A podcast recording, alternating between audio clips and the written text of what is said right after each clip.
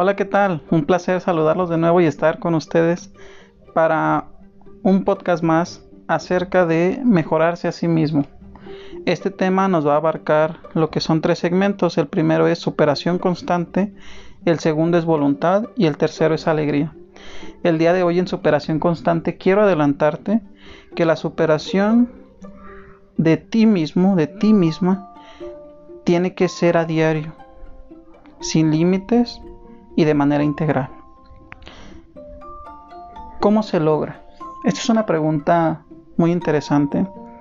Porque entonces, uy, sí, en todos lados escuchamos esto de mejórate a ti mismo, sé mejor cada día. Pero sí, a veces estamos tan tensos, tan llenos de trabajo, tan llenos de, de todo lo que acontece día con día. Y bueno, más, no se los tengo que repetir tenemos el COVID saliendo de casa. Entonces, el cómo es la pregunta interesante, ¿no? Es la pregunta que nos hace decir que sí, gracias por decir que me supere todos los días, pero ¿cómo lo hago? Ok, yo te voy a traer el día de hoy unos tips de cómo realizarlo, de ponerlo a prueba y ver si funciona. Creo que vale ese tiempo que le des a intentarlo para intentar mejorar, valga la redundancia, a ti mismo, a ti misma todos los días. Voy a comenzar con valora tus cualidades. Valorando tus cualidades, puedes lograr ver lo valioso que eres ante la sociedad, ante los demás y sobre todo ante ti mismo. Valorar tus cualidades es ver aquellas cosas en las que eres hábil en las que eres bueno o eres buena y no restarles importancia. ¿Han escuchado la frase de uno puede ser su peor enemigo? Y así es. Puede que seas bueno o buena para dibujar, para cocinar, para andar en bicicleta, para deleitarte con una canción, con una obra de arte. Puede que seas un muy buen atleta, puede que seas muy flexible, en fin. Y muchas veces lo que hacemos es decir, ah, es que yo solo, pues yo solo corro. O, ah, pues yo solo sé cocinar postres. O yo solo sé, y empezamos a restarle importancia a aquellas cosas en las que somos buenos.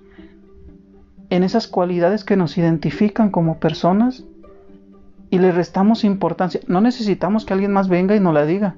Claro que influye si entonces viene mi hermano, mi primo, mi papá o mi mamá y me dice, que otra vez cocinando gelatinas y pais, ¿no sabes hacer otra cosa o qué? Y chin, ya con lo que yo me dije y con lo que me vienen a confirmar, mi ánimo comienza a irse para abajo. Entonces, vamos nosotros valorando nuestras cualidades ¿Por qué? Porque eso te hace único y eso te hace única. Acepta tus limitaciones. En ocasiones nos exigimos de más, nos sobreexplotamos y eso no nos trae nada bueno a nuestro día a día. ¿A qué me refiero con esto? Si estamos en el trabajo y yo sé mi horario y yo sé que puedo con... ¿Qué les gusta? les voy a poner un trabajo de, un obrero. Mm, sé que puedo empaquetar 50 eh, cajas y mi jefe sabe que ese es mi límite. Pero entonces yo digo, no voy a aventajar mi trabajo de mañana. Y hago 70 y ¡fum! Llegué a tope a mi casa, cansadísimo. Y ya me empecé a enojar con la familia si tengo hijos con los hijos, con mis hermanos, con mis papás, en fin. Y esto no trae nada, nada positivo al convivio familiar. Pero bueno, aventajé 20 cajas el día de hoy, que ya van a ser 20 cajas el día de mañana. Pero sí, sobrepasé mis límites. Y resulta que el día siguiente vuelvo a ser 70. Y ese cúmulo de cansancio se me va acumulando estoy dando más de lo que yo puedo dar. Me estoy sobresaturando de información, me estoy sobresaturando de cansancio. Cuando yo conozco mis límites, cuando yo conozco hasta dónde sí y hasta dónde no. Se nos da también, por ejemplo, cuando puede ser en una relación donde yo he soportado, no sé, tal vez ciertas faltas de respeto, ciertas faltas de, de, atención a mi persona. Pero bueno, empezamos a encontrar esos peros justamente que nos dicen, no, es que voy a seguir aquí. Aunque hayan rebasado nuestros límites de paciencia, de tolerancia, de respeto, de en fin. Tenemos que hacer esto, tenemos que delimitar cuáles son nuestros límites para así poder mostrarlos ante los demás. Si no lo hacemos con nosotros mismos, difícilmente lo vamos a poder mostrar ante los demás.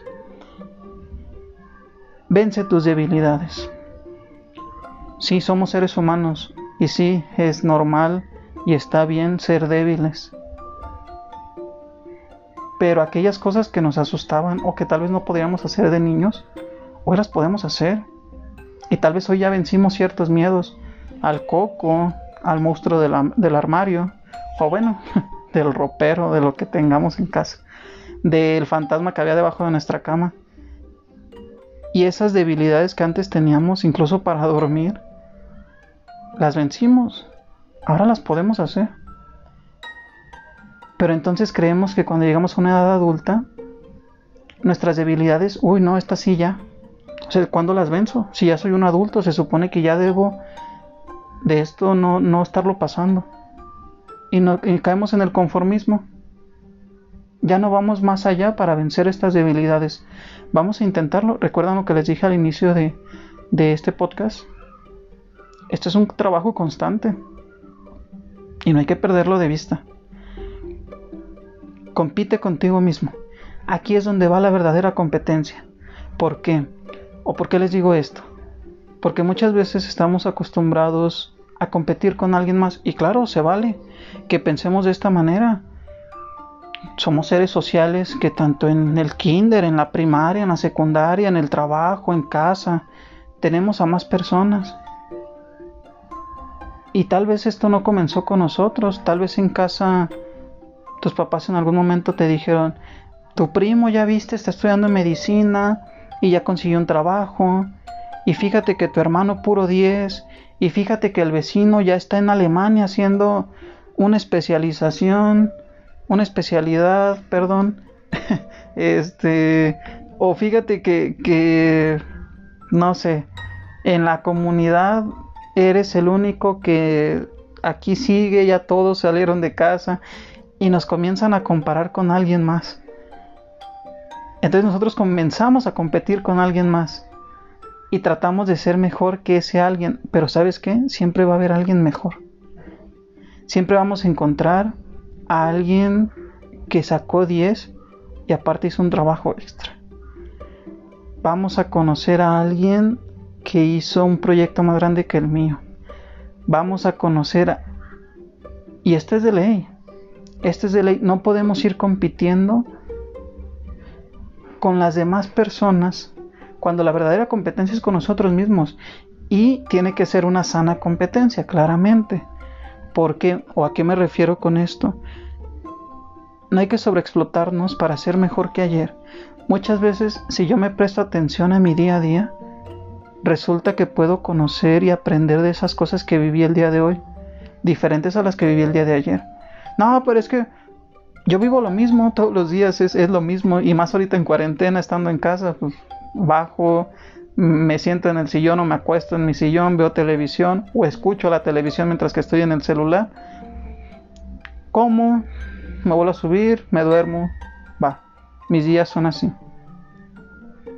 Y empezamos a, a creer que todo es lo mismo todos los días, pero es porque no prestamos atención.